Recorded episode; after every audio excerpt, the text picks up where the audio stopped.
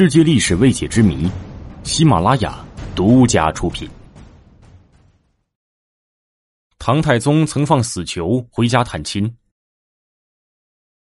资治通鉴》中有一段记载：六百三十二年十二月，唐太宗放归天下死囚，约定第二年秋天来京受死。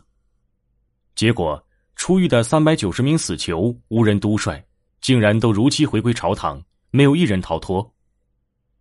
明知已被判了死刑，还视死如归的回来受死，这的确让人称奇呀。有学者推测，原因大约有以下几个方面：一是唐律在制定的时候就本着法无宽简、宽人慎行的精神进行；从立法上看，凡是被判处死刑的都是非杀不可之人；二是，在死刑适用上遵守严格的程序。唐太宗认为。死刑需格外重视，所以对死刑犯要实行三复奏，向皇帝报告三次，目的是对死刑的实行与否能在深思熟虑后决定是否实行死刑。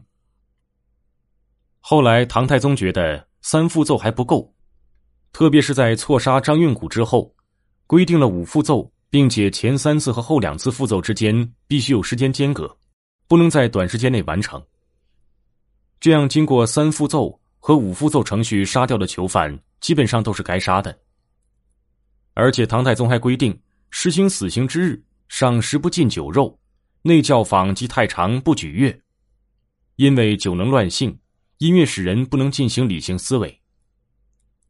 更难能可贵的是，唐朝在对待死囚犯的时候，其人情味儿还有信任度。死囚临死前可以在无人督率的情况下回家告慰父母，复为妻儿。那这一点呢？从现今来看，也是令人惊叹的。守信终归比失信要好得多，死囚们最终获得了隆恩，被免死。《旧唐书》载，其后应期必至，赵熙元之。六百二十八年，唐太宗还放出了宫女三千余人，让他们自行组建家庭。白居易有诗歌颂唐太宗德政。怨女三千出后宫，死囚四百来归狱。当然，对于此事，后人褒贬不一。欧阳修撰《纵囚论》短文，以严密论证矛头直指唐太宗放死囚回家是为了博取贤君之名，太过虚伪。李世民是出于本心还是作秀，至今仍没有一个准确答案。本集故事播讲完毕，请继续收听下集。